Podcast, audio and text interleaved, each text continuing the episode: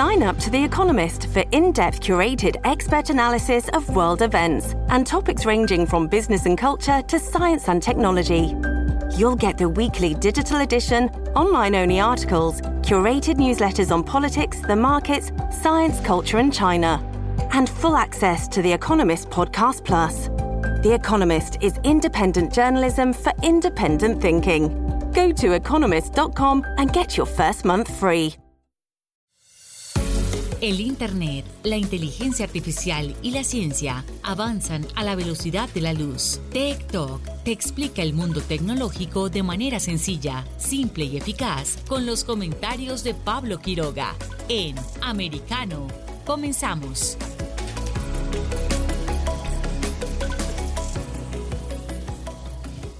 Bienvenidos, ¿cómo están todos? Bienvenidos a TikTok por Americano. Soy Pablo Quiroga y hoy vamos a tener un programa espectacular. Han sido días maravillosos. Ayer fue lunes 4 de julio, Día de la Independencia en Estados Unidos. Muchos tuvieron la oportunidad de celebrar, pero sin embargo para otros eh, fue un día trágico. Recordemos eh, los hechos que ocurrieron ayer, en el tiroteo que se registró causando muertos. Eh, una vez más el tema queda en, debate lamentable la situación, lo que ocurrió ayer en Estados Unidos. Sin embargo, eh, vamos a seguir obviamente analizando y revisando qué es lo que están comentando las redes sociales en torno a estos hechos. Si se está hablando o no de forma masiva. Hay muchísimo que vamos a estar revisando también eh, durante este fin de semana. Estuve en un evento en Lisboa que reunió a empresas de tecnología, startups con distintos proyectos. Me llamó mucho la atención una que vamos a estar conversando con ellos en el segundo bloque y en qué consiste la huella digital de cada uno de nosotros.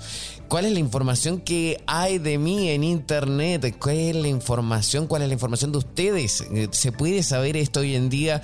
¿Se puede saber qué imágenes o videos hay de nosotros en internet? Así como cualquier otro dato que nosotros no hayamos autorizado.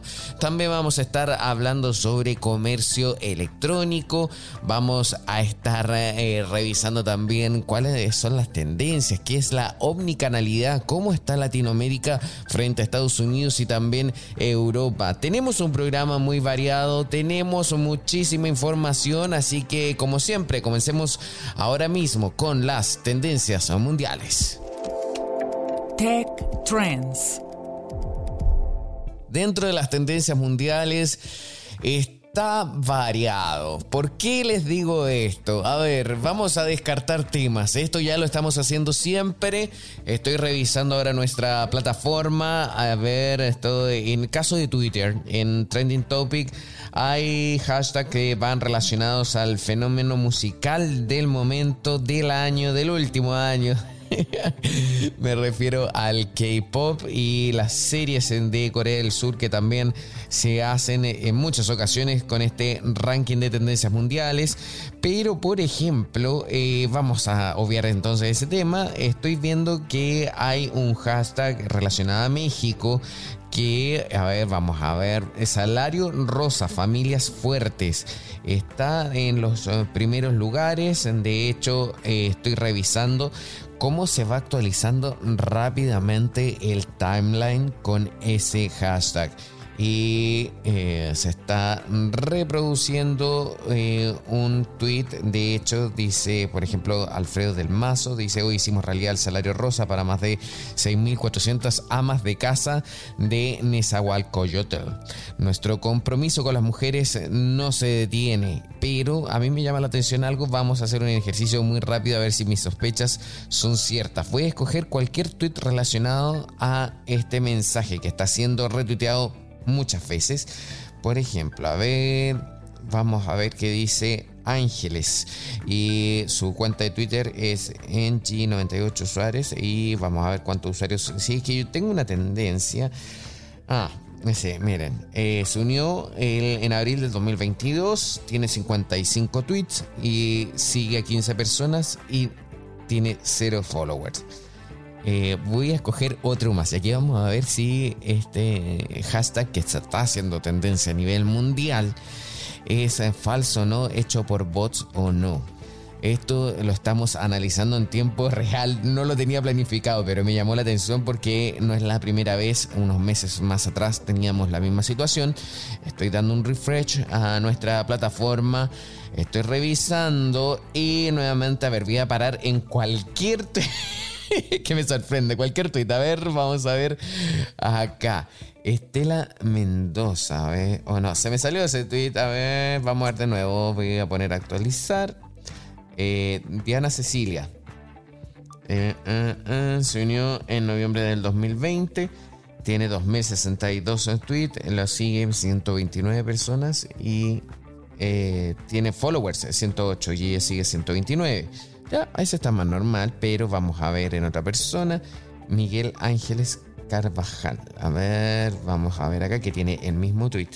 Se unió en el año 2019. Eh, Sí, tiene 1958 followers. Está bien. Ok, aquí ya vamos bien entonces. Vamos dos contra uno.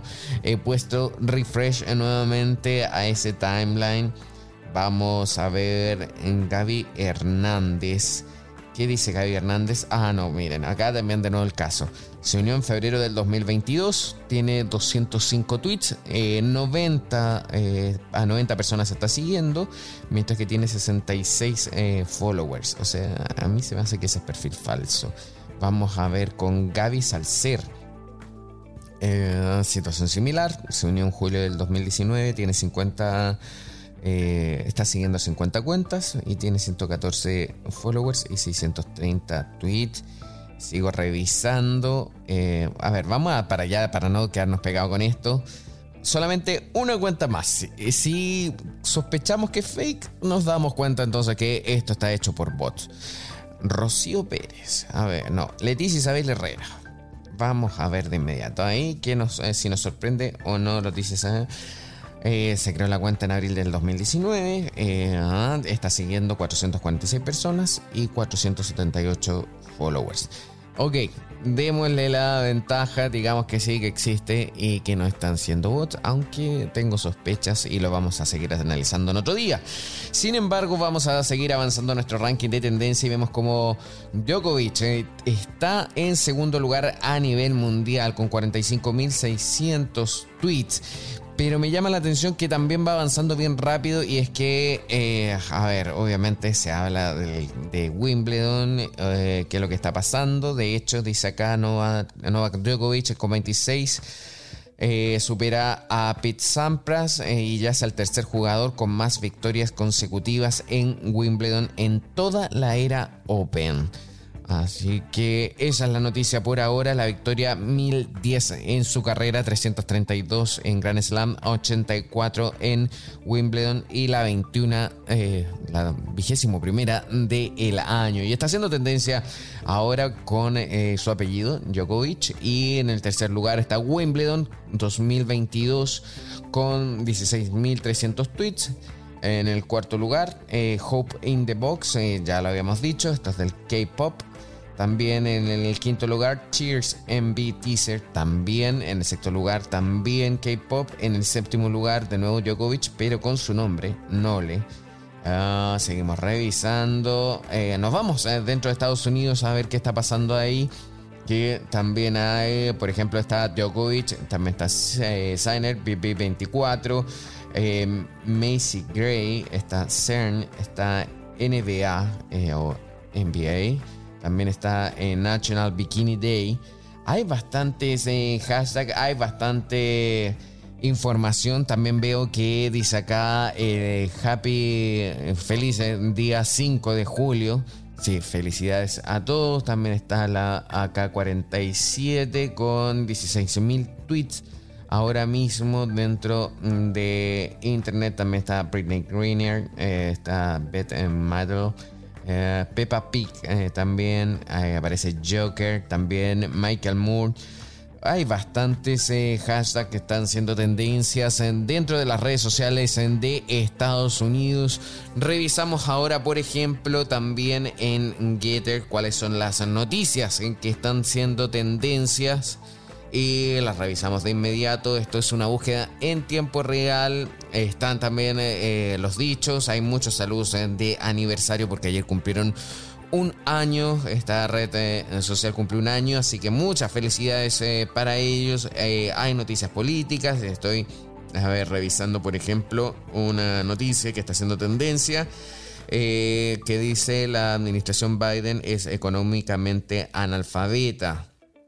Esto es una, la representante Tini también lo dijo en Fox Business y está haciendo tendencia dentro de esa red social. Seguimos revisando.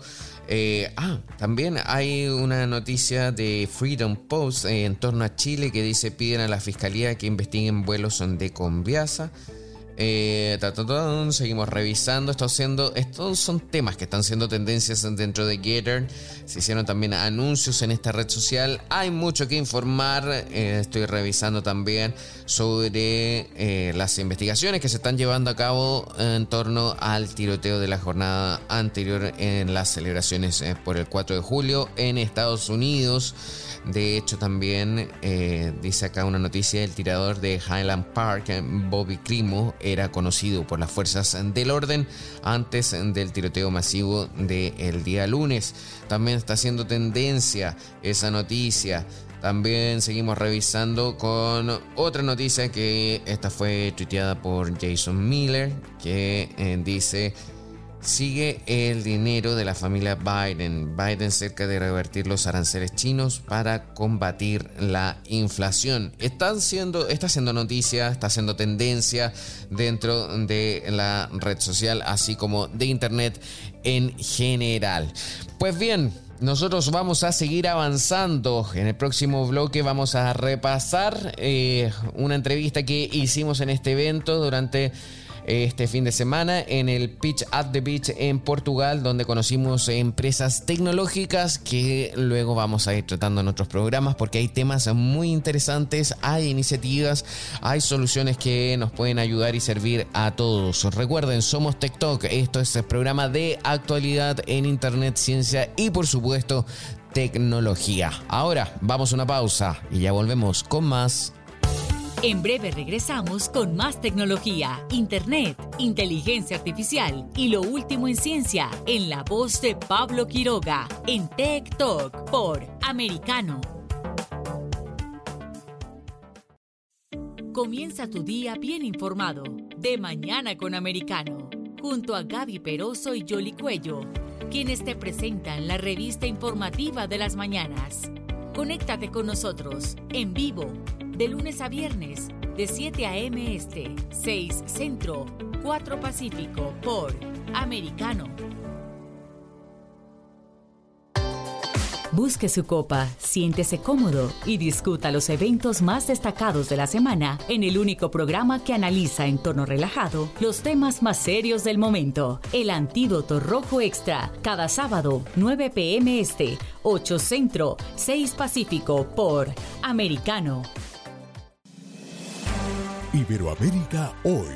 Un análisis de los acontecimientos políticos y sociales y su impacto en nuestra región. Entrevistas con los protagonistas de los temas relevantes, puntos de vista distintos, para que saques tus propias conclusiones. De lunes a viernes en vivo, 12 pm este, 11 centro, 9 pacífico por Americano. Ideas, argumentos, posturas y visiones, sin desperdicios. Escucha, concuerda o difiere con los postulados de José Aristimuño y Jimmy Nieves, quienes debaten con vehemencia de lunes a viernes a las 9 pm este, 8 centro, 6 pacífico por Americano. Donde están los hechos, somos Americano. Noticias e información del acontecer de nuestra región con sabor caribeño. Acompaña a Diulca Pérez e infórmate de lunes a viernes en vivo 9 a.m. Este, 8 Centro, 6 Pacífico por Americano. La Hora de la Verdad está disponible para ti cuando quieras. Accede a toda nuestra programación a través de nuestra aplicación móvil americano. Descárgala desde Apple Store o Google Play y mantente informado con nosotros.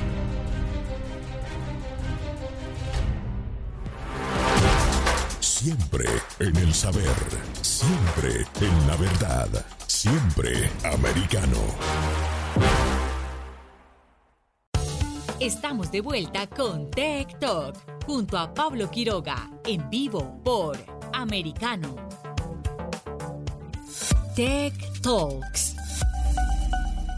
en el Pitch at the Beach. Eh, hay muchas ideas de startups, hay proyectos muy interesantes y a mí me llamó la atención uno en particular que es en relación a los datos personales. Muchas veces nosotros hemos dicho y hemos advertido que cuando un producto o un servicio que nos suscribimos, por ejemplo, en Internet es gratuito, es porque nosotros no somos el cliente, no somos los usuarios como tal, sino que somos el producto para alguien más. Eso hay que tenerlo súper claro.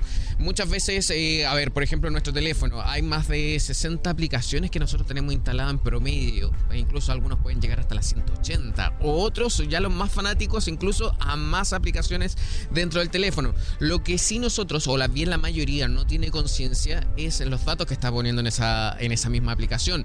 Tampoco hay que olvidar el hecho que llenamos muchísimos formularios en internet para distintos concursos distintas cosas, o registros, o cuando compramos entrada al cine. En fin, hay muchísimas cosas y lo que no sabemos es dónde terminan nuestros datos. Entonces, aquí hay una startup que me llamó la atención, que es de España. Está junto a nosotros ahora María Jesús López, eh, quien es de You Forget Me y es una plataforma que se dedica a averiguar e investigar nuestra huella digital. ¿Qué es esto? ¿En qué consiste? Son muchas preguntas que yo ya le tengo acá, las tengo de hecho anotadas eh, porque me llama la atención, por ejemplo, en qué páginas salgo, hay videos míos o no. Yo creo que esto es algo que deberíamos hacer todos, incluso hoy. Pero vamos a conversar con ella, la tengo aquí a mi lado. ¿Cómo estás, María Jesús? Muy bien, muchas gracias Pablo por tu invitación y por bueno interesarte por nuestra tecnología y bueno, vamos a contarle a, todos de la forma más fácil posible qué es la huella digital y la repercusión que tiene el uso que hacen de nuestros datos, si te parece. Partamos entonces con eh, lo básico. ¿Qué es una huella digital? Mira, la huella digital es el rastro que genera todas aquellas interacciones que nosotros hacemos en Internet, eh, desde el uso que hacemos de navegadores a través de las cookies hasta todo aquello que publicamos, que pueden ser tanto contenido audiovisual, imágenes, fotografía o opiniones, etcétera, en blog, páginas web, eh, plataformas de mensajería, etcétera, etcétera. No es solo aquel rastro que dejamos nosotros con nuestro el, el contenido que nosotros publicamos, sino lo que terceros publican de nosotros, que puede ser con o sin consentimiento y que tengamos conocimiento de ello o no lo tengamos. A mí ya con esto me da incluso temor. ¿Por qué? Porque digo, ok, cuando tengo eh, un conocimiento de que estoy dando mi consentimiento a que se esparza por ahí los datos personales, la gente, ¿por qué no se interesa tanto en esto?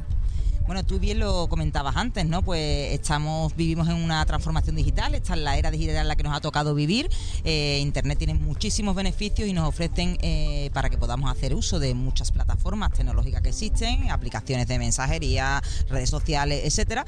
Eh, nos la ofrecen de forma gratuita, pero nosotros tenemos que aceptar unas condiciones de uso y una política de privacidad que generalmente te podría decir que el 99% de la población no se las lee. Entonces estamos cediendo nuestros datos. Uy, esa es la típica letra chica que uno ve cuando, por ejemplo, estamos eh, creando una cuenta en Gmail y de repente dice lee nuestra política privacidad de datos. Ahí se supone que ellos nos advierten de dónde, de dónde van esa información o también hay otras instancias donde nos puede salir eh, eh, esta advertencia efectivamente de forma legal ellos en, su, en sus condiciones de uso, en su política de privacidad, todas eh, las eh, plataformas deberían de informar eh, cuál va a ser el tratamiento que van a hacer de nuestros datos, si lo van a ceder, para qué lo van a utilizar y durante cuánto tiempo. Y si ese contenido o esa información que nosotros damos va a ser una información caduca, es decir, que se borrará con un tiempo o simplemente, aunque tú te des de baja de la aplicación, no se va a borrar nunca porque le has cedido tus datos.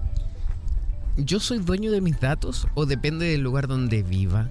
eso yo creo que también es algo que la gente se puede estar haciendo ahora sentido en su cabeza, empiece a pensar en esto.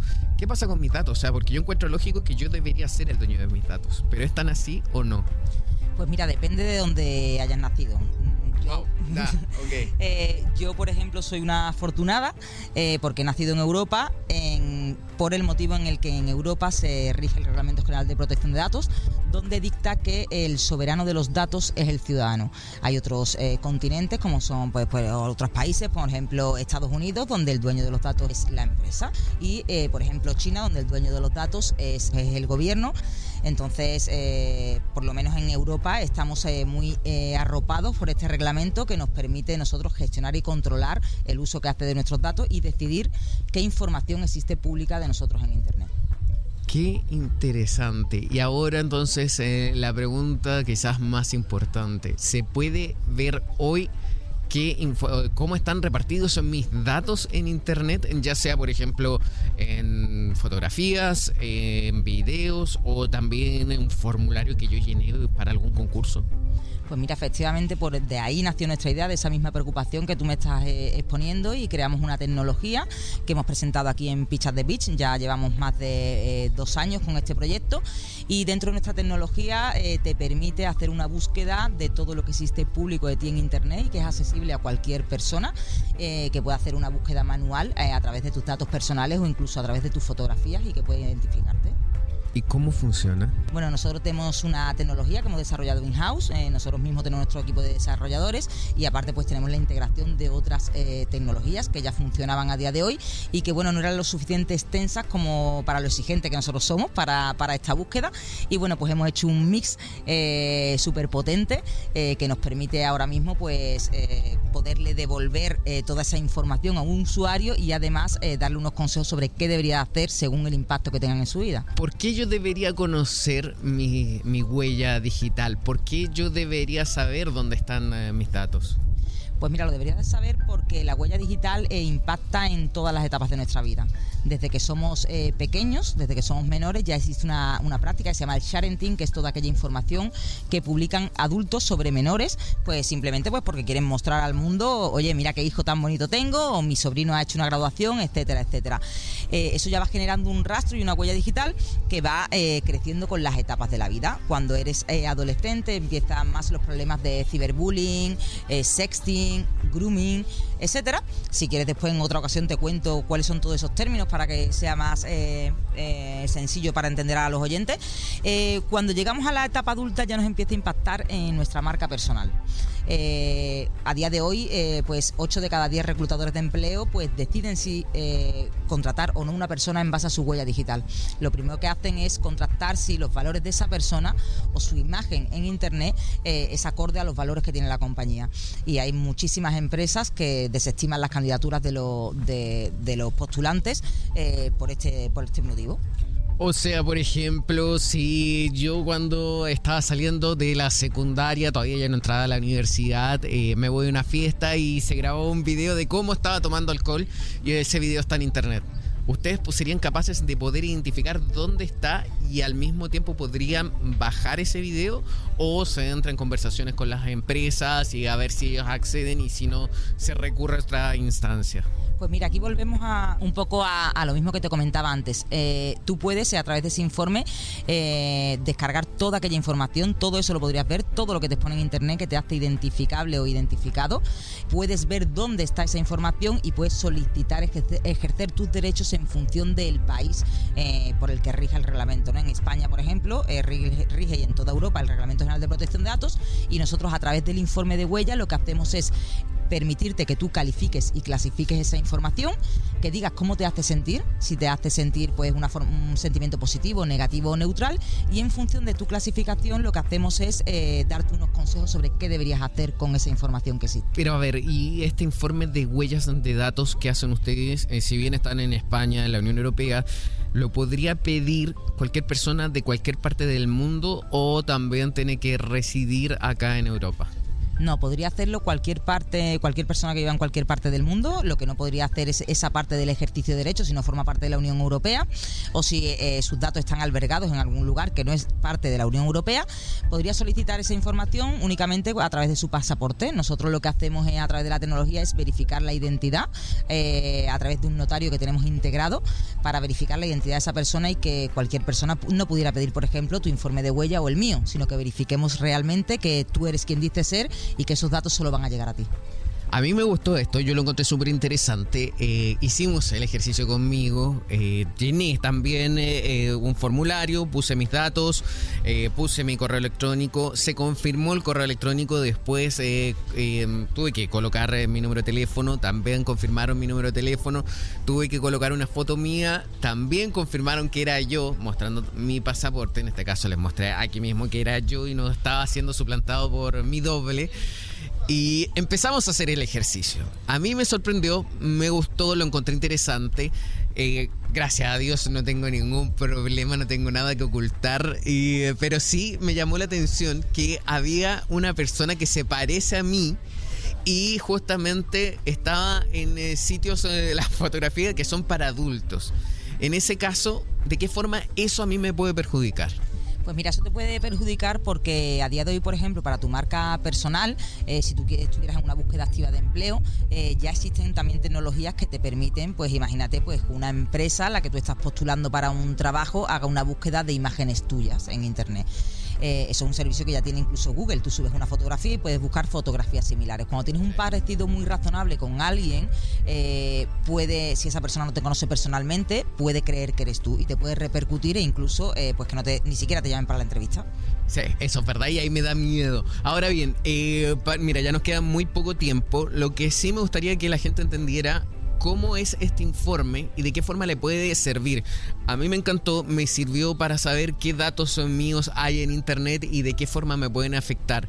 Eh, ¿Hay alguna posibilidad también eh, eh, que alguien que esté en Estados Unidos o que esté en Latinoamérica también entonces pida ese informe? Eso naturalmente tiene un costo porque es el trabajo que ustedes hacen, pero sí hay que dejar claro que lo pueden pedir igual porque es a través de Internet y lo pueden mandar vía correo electrónico. Ahora, ¿cómo se lee eso?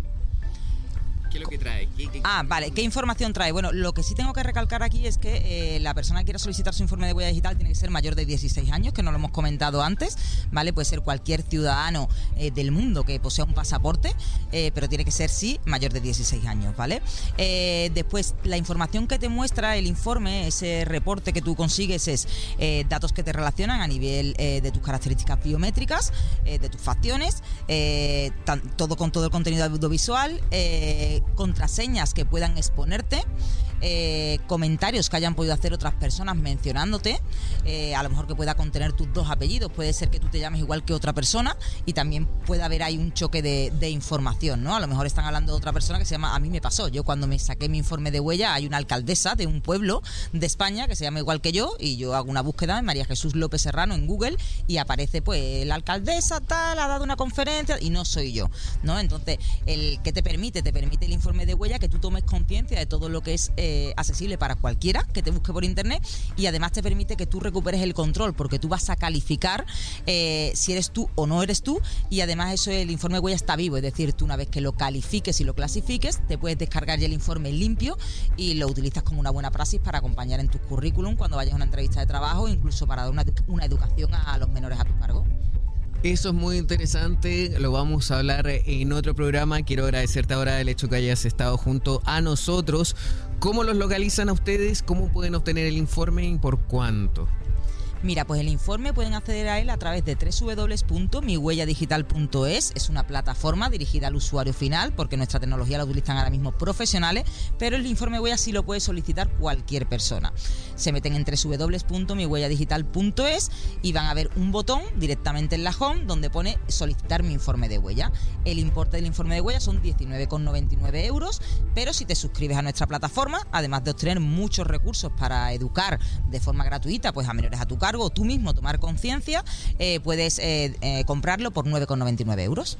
Interesante, me gustó el que quiera o esté curioso sobre qué tipo de información hay en internet que sea de ustedes y que ustedes no estén controlando, pueden hacerlo entonces en... Eh, en el informe de huella en www.mihuelladigital.es. Mihuelladigital.es. Entonces nosotros seguimos avanzando, nos vamos a una pausa y ya volvemos con más TikTok por Americano.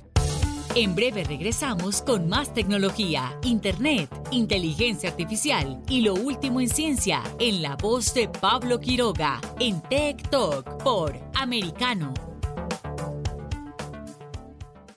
Una mirada global de la influencia de Medio Oriente en el mundo occidental, junto a Hannah Beris, cada sábado en Israel hoy, 2 p.m. Este, 1 Centro, 12 Pacífico, por Americano.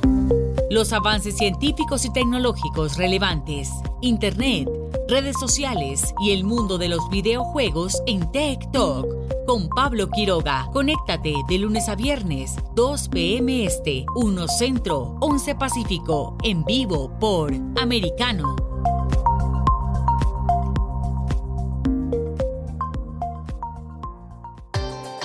Busque su copa, siéntese cómodo y discuta los eventos más destacados de la semana en el único programa que analiza en tono relajado los temas más serios del momento. El Antídoto Rojo Extra, cada sábado, 9 pm este, 8 Centro, 6 Pacífico por Americano.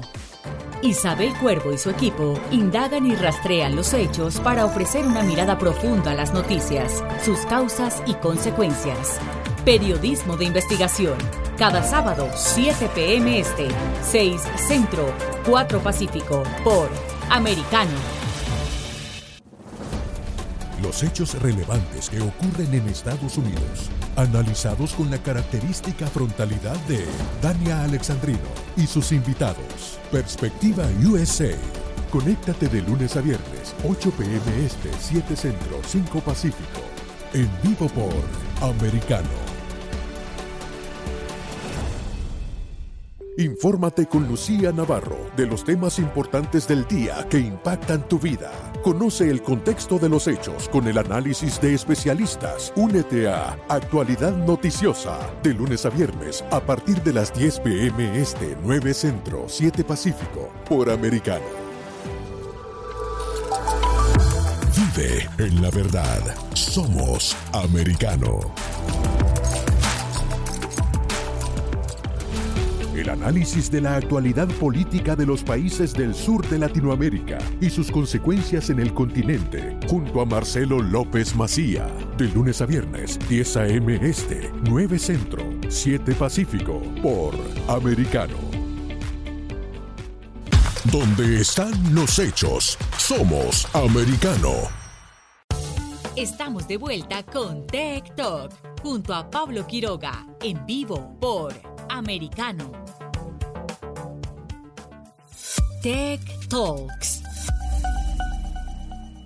Uno de los temas importantes eh, que se maneja en el mundo de la tecnología y las compras es, por supuesto, justamente esto último, el e-commerce, las compras online. Últimamente nosotros ya hemos esto abordado en varias ocasiones y hemos visto cómo el e-commerce eh, se ha acrecentado, incluso con números que son muy grandes después de la pandemia o incluso durante la pandemia. Vivimos en una realidad completamente distinta a periodos eh, prepandémicos. El punto también es si este desafío o esta costumbre de la gente va a permanecer o no a lo largo del tiempo, una vez eh, que transcurra la pandemia. Por ejemplo, si bien ahora continúa la pandemia, estamos hablando del COVID, del coronavirus, hay otros desafíos, hay otras crisis, hay el tema de la inflación, está el tema de la guerra, está el tema de los combustibles, de la energía, etc. Hay siempre un tema. El punto es, ¿la gente va a seguir comprando online o va a ir a las tiendas? Nuestro siguiente invitado es Mario Miranda, quien es el CEO y fundador de Ecomsur y nos puede aclarar todas estas interrogantes que tenemos nosotros ahora. Hola Pablo, ¿cómo te va? Un saludo a ti y a toda la audiencia. Muy bien, muchísimas gracias. Mira, estábamos hablando sobre estas tendencias de el comercio en línea. Son muchas interrogantes que tenemos. Primero, ¿la gente sigue comprando en línea en la misma medida que cuando estaban, por ejemplo, confinados? Mira, te comento, Pablo. El, algo que yo a veces he repetido un par de veces, el el COVID no es que cambió el hábito de la gente, eh, no es que hizo que, que de una forma y luego la otra, sino lo que hizo fue directamente acelerar un proceso que ya viene hace prácticamente 20 años, que la gente de a poquito va tendiendo a, a comprar más online. Eh, depende del país, depende de la industria, depende de la medición, etcétera. Se habla que durante el año, el primer año de pandemia, que fue el más duro, depende de los países en, en, lo que fue la gente de estar encerrada, se adelantó, entre comillas, unos 4, 5, 6 años de la evolución o madurez del e-commerce. ¿Qué quiero decir con esto? Que hubiéramos llegado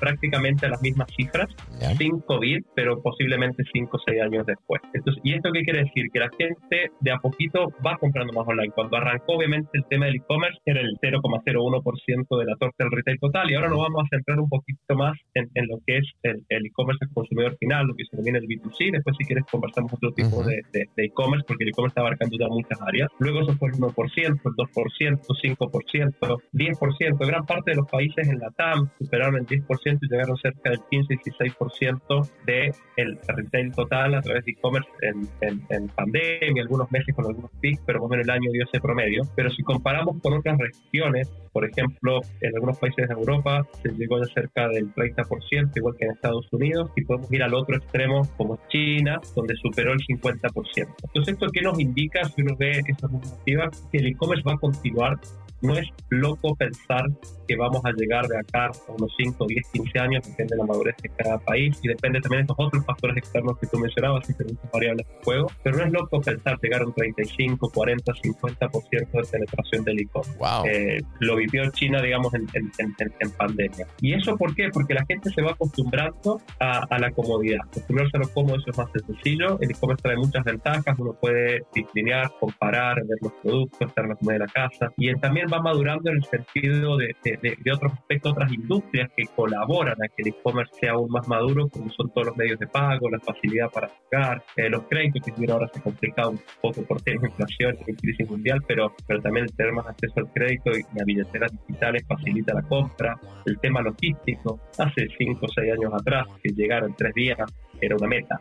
Hoy en día a veces tiene que llegar el producto en el día o en tres horas, a veces ni siquiera quiero esperar más de cinco o seis horas. Entonces todas estas cosas va haciendo que sea más cómodo y la gente al final no va a desaparecer el offline, eso yo estoy convencido. Eh, la gente necesita ver, streamear, pasear, tocar, comparar, probar, etcétera. Pero eh, eh, una buena parte de, las veces que decide comprar con todas las nuevas facilidades que están en el mundo del e-commerce va a decidirse por, por este canal. Entonces, más allá de, hablar de, mundo online o compras online y, compras offline, empieza ya a surgir un concepto hace unos años que es la omnicanalidad o, el objetivo que se quiere lograr que es comercio unificado y al final son las marcas, las empresas atendiendo a sus clientes por todos los canales de la mejor manera eh, y mezclándose los canales, eh, porque tampoco a veces hoy en día las compras son 100% online o 100% offline. Hay gente que compra online y retira una tienda física, gente que va a una tienda física, encuentra un producto, lo compra a través de un tablet de fácil infinito con despacho de domicilio, gente que ve una publicidad online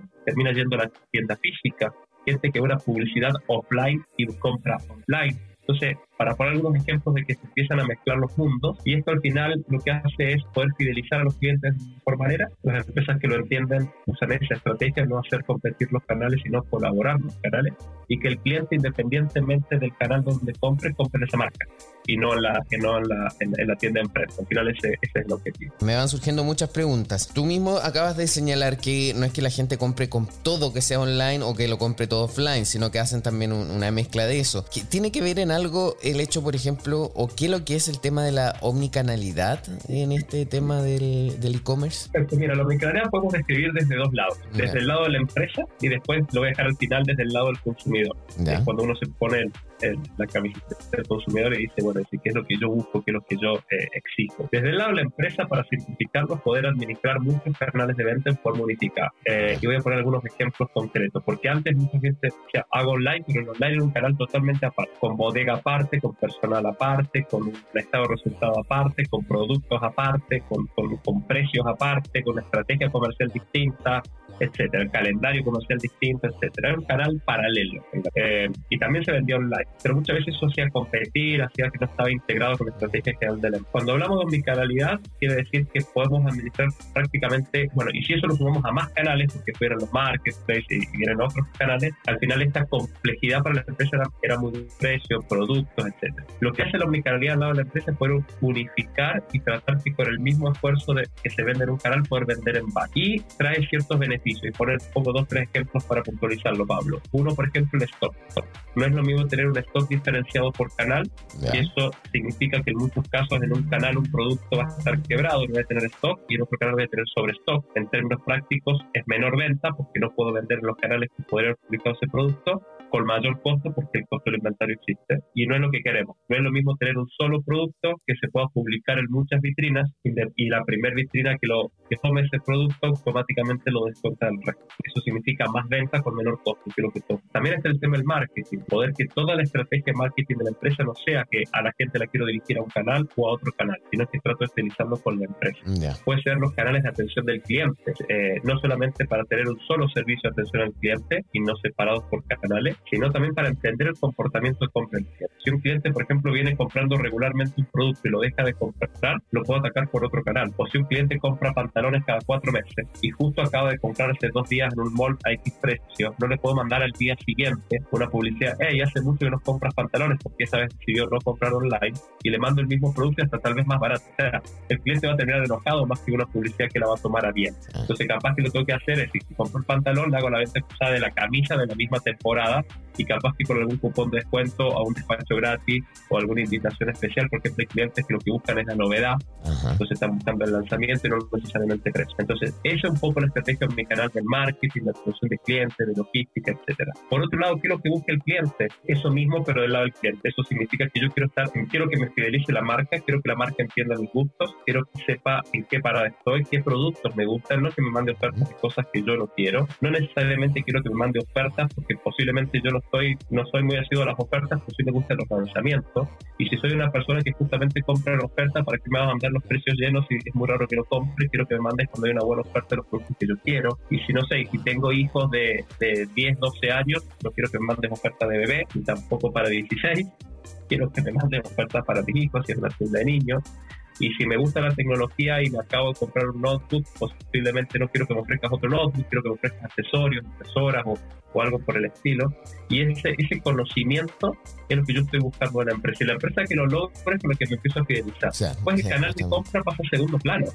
¿En si un día estoy, quiero comprar ahí, lo compro, quiero que me lo manden a la casa. Si un día estoy, estoy tranquilo porque estoy haciendo una compra anticipada, porque es una, compra que costó un buen precio, no quiero que me cobren el despacho, estoy dispuesto a esperar tres días, espero tres días. Pero si estoy muy apurado, porque justamente se me rompió mi herramienta de trabajo y necesito que esté en tres horas, estoy dispuesto a pagar un poco más, pero quiero que esté en tres horas. Es más, si justo hay un local a tres cuadras que está, pero no quiero ir por las dudas a ver si está, voy a buscar online, si encuentro el producto, lo voy a comprar, lo voy a dejar listo, reservado, comprado, pagado, y lo único que voy a hacer, capaz que la salida de la oficina, paso por la tienda de la esquina y lo retiro, pero ya el producto es mío no tengo que ir a ver si está, qué precio, comparar, que ya me autoatendí, ya lo compré, quiero retirarlo y además como retiro en tienda posiblemente es despacho gratis. Entonces, por eso que, que no todo el mundo busca lo mismo, ni los mismos precios, ni las mismas ofertas, ni las mismas promociones, ni el mismo servicio, sino que van buscando diferentes cosas. A veces la misma persona que busca diferentes cosas depende del estadio que está. Eso es la omnicanalidad del lado del cliente y las empresas que tienen la altura para poder ofrecerlo son las empresas que van a prosperar, van a ser líderes en el mercado y las empresas que no lo logren van a ir perdiendo esta batalla porque las empresas que sí logran van a ir fidelizando a sus clientes y los clientes están cambiando de red. En una generación, además, que hay muchos estudios psicológicos que lo dicen, que es una generación mucho más infiel, hablando de temas comerciales, por la duda, Pablo, ¿no? Pero es una generación, yo recuerdo la generación de mis papás, mis abuelos, se fidelizaron con una marca y era muy raro que cambien. Y después venía otra marca con una oferta, un producto, no, yo soy fanático de X marca. Y, y, estoy hablando de electrodomésticos, de audio, de autos, etcétera. Hoy en día las generaciones nuevas no van tanto atrás de la marca en sí, sino del servicio que les dan. Y si una marca empieza a no darle lo que ellos necesitan, se cambian inmediatamente, no tienen ningún problema. Eso eh, sí, y eso también es un desafío más fuerte para las marcas. Y también, por cierto, el, el marketing que es distinto el marketing de ahora a cómo era también hace, no sé, 30 años y todo, y la, forma como es invasivo ahora. Mario, te pido un favor, sigue junto a nosotros, vamos a hacer una pausa y a la vuelta continuamos con nuestra conversación. En breve regresamos con más tecnología, internet, inteligencia artificial y lo último en ciencia en la voz de Pablo Quiroga en Tech Talk por Americano. Noticias e información del acontecer de nuestra región con sabor caribeño. Acompaña a Diulca Pérez e infórmate de lunes a viernes en vivo 9 a.m. Este, 8 Centro, 6 Pacífico por Americano. Donde vive la verdad. Somos americano. Los hechos relevantes que ocurren en Estados Unidos, analizados con la característica frontalidad de Dania Alexandrino y sus invitados. Perspectiva USA. Conéctate de lunes a viernes, 8 pm este, 7 centro, 5 pacífico. En vivo por Americano. Perspectiva USA está disponible para ti cuando quieras. Accede a toda nuestra programación a través de nuestra aplicación móvil americano. Descárgala desde Apple Store o Google Play y mantente informado con nosotros.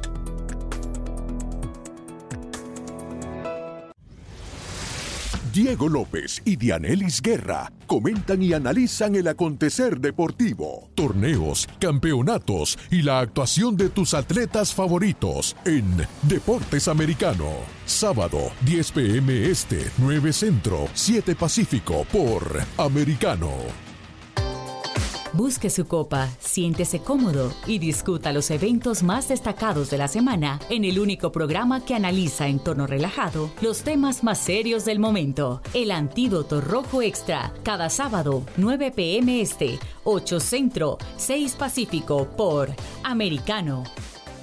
Los hechos relevantes que ocurren en Estados Unidos, Europa, Asia y Medio Oriente, vistos con la mirada experta de la internacionalista Lourdes Subieta, en Así está el mundo, de lunes a viernes, 11 a.m. Este, 10 Centro, 8 Pacífico, en vivo por Americano.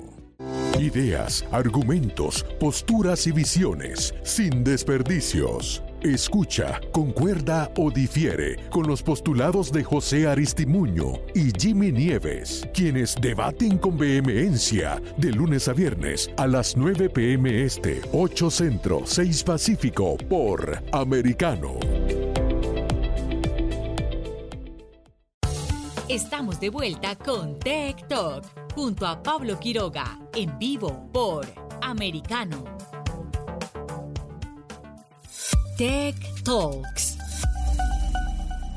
Estamos de regreso con eh, Mario Miranda de Ecomsur para que nos hable más sobre qué es lo que está pasando en el e-commerce y las tendencias mundiales. En los mismos ejemplos eh, que tú señalaste recién, ¿qué tal, qué tanto está Latinoamérica hoy en día o Sudamérica, quizás puedas hacer ahí el ejemplo con el tema de la omnicanalidad y de cómo tienen desarrolladas sus plataformas en las tiendas de retail, por ejemplo. Yo creo que estamos bastante al debe. O sea, te diría que comparado con otras regiones, uno siempre trata de compararse más arriba, ¿no? Vamos a hablar un poquito de Estados Unidos, de, Europa, hasta de China. Eh, yo creo que estamos un poco más atrasados. Eh, se avanzó mucho en pandemia, pero todos avanzaron, así que la carrera igual eh, seguimos ahí en, un segundo plano. Y, y, la pandemia, digamos, aceleró algunas cosas, como hablábamos de la penetración del e-commerce, pero también atrasó algunas que tienen que ver con omnicanalidad, porque justamente el canal físico estaba cerrado, entonces no había muchos proyectos para tratar de unificar los canales, y el único canal que estaba funcionando era, era el online. yo personalmente, que viajo seguido a Estados Unidos, amigos eh, yo sí he visto pre-pandemia en los malls ya no una marca como raro. Una de las primeras experiencias que creo que todo el mundo conoce cuando iba a Estados Unidos, estos países, era, era Apple, ¿no? que, que, ya estaba el vendedor con el tablet, ya estaba el rompefila, te cobraba ahí mismo, eh, mostraba todos los productos, te los mandaba al hotel, te los llevabas ahí mismo. Estaba, estaba bastante bien implementado la omnicanalidad. Eh, y esto estoy hablando de pre-pandemia. Entonces, durante pandemia, los locales físicos fueron más cerrados, en mayor o menor medida depende del país, eh, o el Estado, Estados Unidos era por Estado. Eh, pero después, cuando ya la pandemia la hemos superado en, en, gran medida, eh, ya como que las empresas ya tenían esos sistemas implementados y lo han seguido explotando. En Latinoamérica son muy poquitas las empresas que tenían implementado la omnicanalidad pre-pandemia. Muchos han puesto el foco en el e-commerce y en estos temas durante la pandemia y están recién ahora muchos proyectos y ya se empezó a normalizar el mundo offline con el nombre. Entonces yo creo que todavía no hay tantos casos de éxito. Y yo hago una prueba a veces hasta a nivel personal muy simple. Voy a caminar por el mall, entro a las tiendas, busco productos que no estén en la tienda, trato que me lo vendan, ni siquiera me lo ofrecen. Hay en algunas marcas, cuando uno les dice, bueno, pero tienes algún tal algo para comprar, ah, espera que consulto. Parece que acá habían dejado la tablet, pero parece que ni siquiera están bien puestos los incentivos comerciales ahí por, por los vendedores. Y que después eso sea ágil, que funcione, lo terminen comprando y lo terminen ofreciendo para despacho, para repetir o lo que sea, te diría que a veces puedo ir toda una tarde y no encuentro ninguna tienda. Eso nos habla que el nivel de madurez con respecto a mi calidad nos queda mucho por crecer, pero bueno, eh, eh, dado el problema, dado la oportunidad, ¿no? Exacto, y ahí, ahí te consulta también. Para las empresas para crecer. Ahí estamos nosotros también para, para apoyar a los clientes. Nosotros empezamos a hablar de este tema hace ocho años, cuando la palabra omnicanalidad casi no, no existía en el, en el vocabulario del e-commerce. Pero, a ver, lo que yo no entiendo es, es, entonces, ¿por qué no se atreven a innovar las personas del retail? Eh, vemos como en Estados Unidos también está avanzado de una u otra forma, o también son los que van marcando la pauta en Europa a pesar de que son conservadores, igual utilizan mucho estos mecanismos, por ejemplo, sobre todo en Alemania. En Alemania yo lo he visto. Y ya también señalas el ejemplo de China. ¿Por qué hay ese miedo quizás es, o es temor, o es desconfianza, o es que lo consideran un gasto más, o qué, qué pasa con eso? Mira, es, muy buena pregunta muchas veces me la hago yo mismo para entender por qué algunos no, digo, veo marcas tan grandes, tan importantes, con tanto potencial y, y, tan adversas a veces al, al, al, cambio, innovar que, que, que, me llama la atención. Eh, yo tengo dos, dos, dos puntos respecto a tu pregunta, Pablo. Primero, obviamente que hay que transformar una empresa, tomar decisiones de este calibre, incorporar canales de venta, cambiar muchas veces el status quo, cambiar hasta las comisiones, la forma que ganan los vendedores, los incentivos, eh, eh, pasar a tener un, e-commerce con la mejor vitrina de la empresa, eh, empezar la, la, la, logística, la bodega, el servicio al cliente, el marketing, todas las áreas de la empresa, adaptarlas a esta nueva realidad, porque el e-commerce, como decíamos, no queda como una área aislada, sino que termina siendo un canal de venta dentro de todo el comercio unificado. es, es un cambio a veces no menor, un cambio organizacional importante y muchos a veces prefieren estirarlo, esperar un añito más, porque les va bien, porque todavía ganan plata, porque ya, o sea, van cumpliendo sus objetivos, sus metas, su bono personal está asegurado, entonces prefieren ir postergándolo en vez de ir viendo a la empresa 5 o 10 años para adelante. Y el otro tema, justamente el e-commerce y todo el comercio unificado, eh, es un canal donde hay que invertir. No es algo gratis, no es algo que se implementa con dos clics y, y está. Es un canal que hay que invertir no solamente en las plataformas e-commerce, sino en las plataformas de calidad, en reestructurar áreas, en sistemas de CX, en sistemas logísticos, en sistemas de compra, en, sistemas de, punto de venta.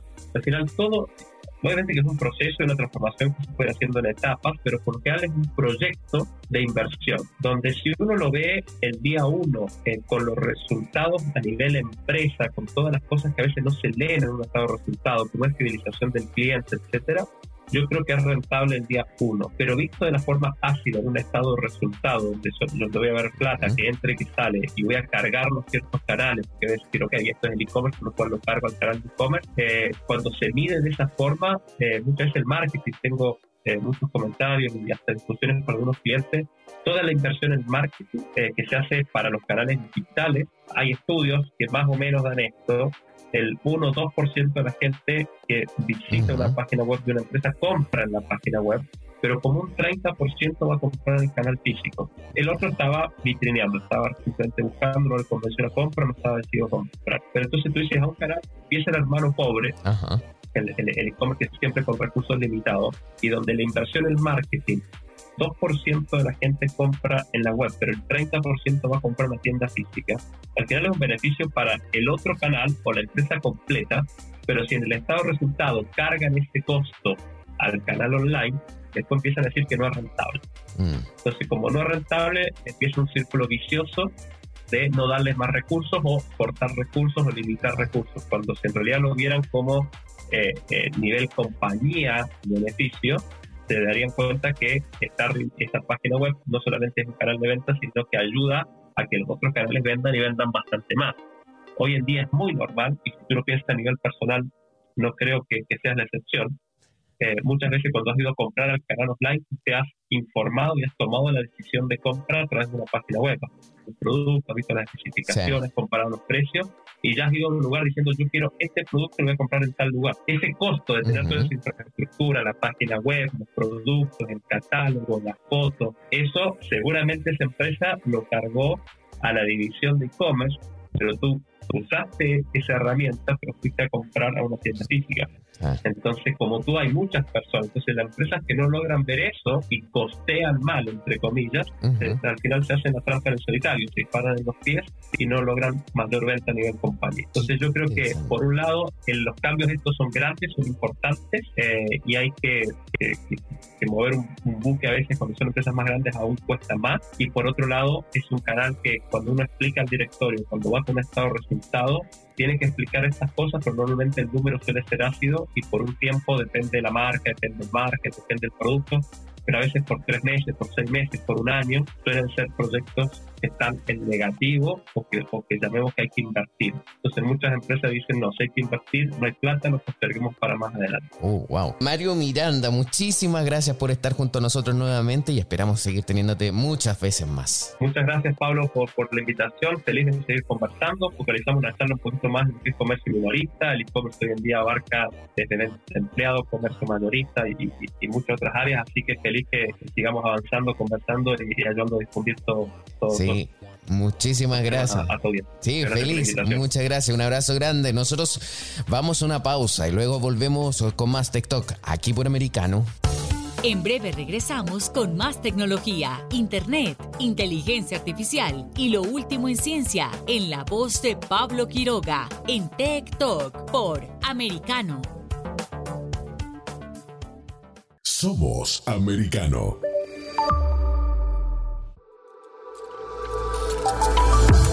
En la verdad. Somos americano. Iberoamérica Hoy está disponible para ti cuando quieras. Accede a toda nuestra programación a través de nuestra aplicación móvil americano. Descárgala desde Apple Store o Google Play y mantente informado con nosotros.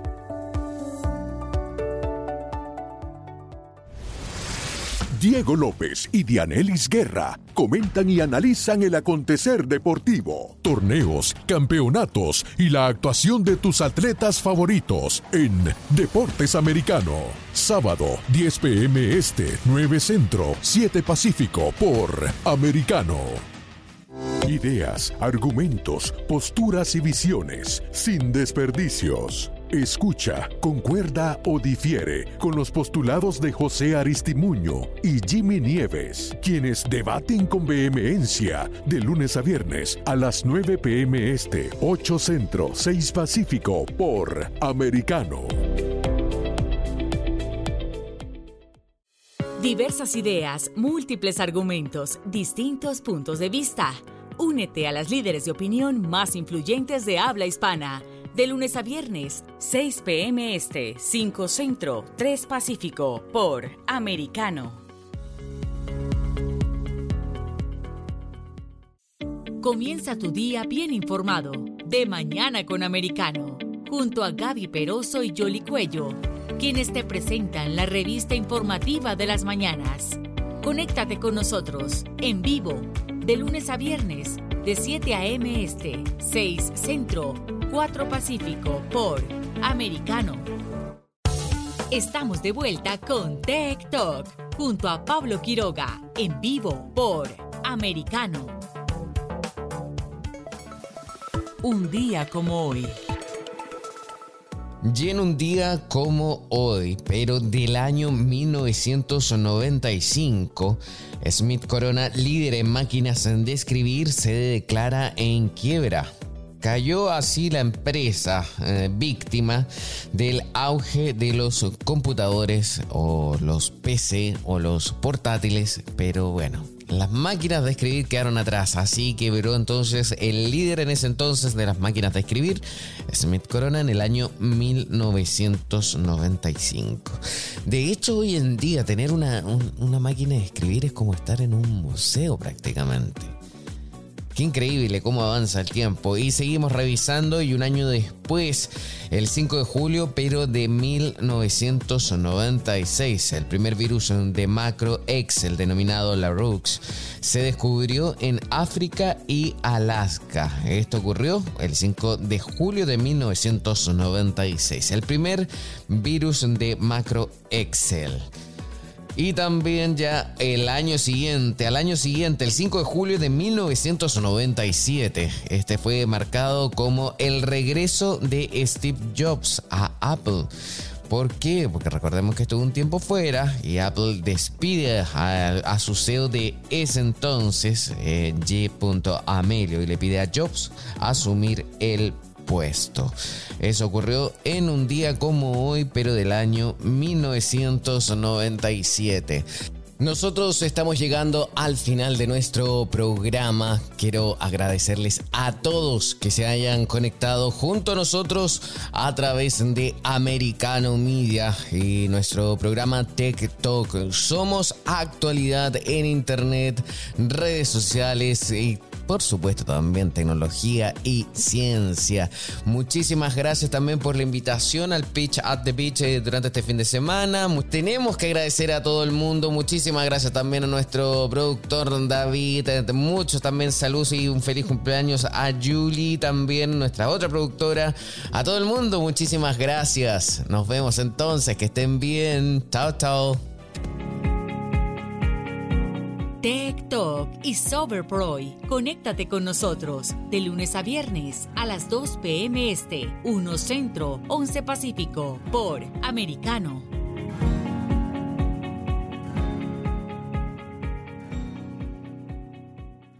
This podcast is a part of the C Suite Radio Network.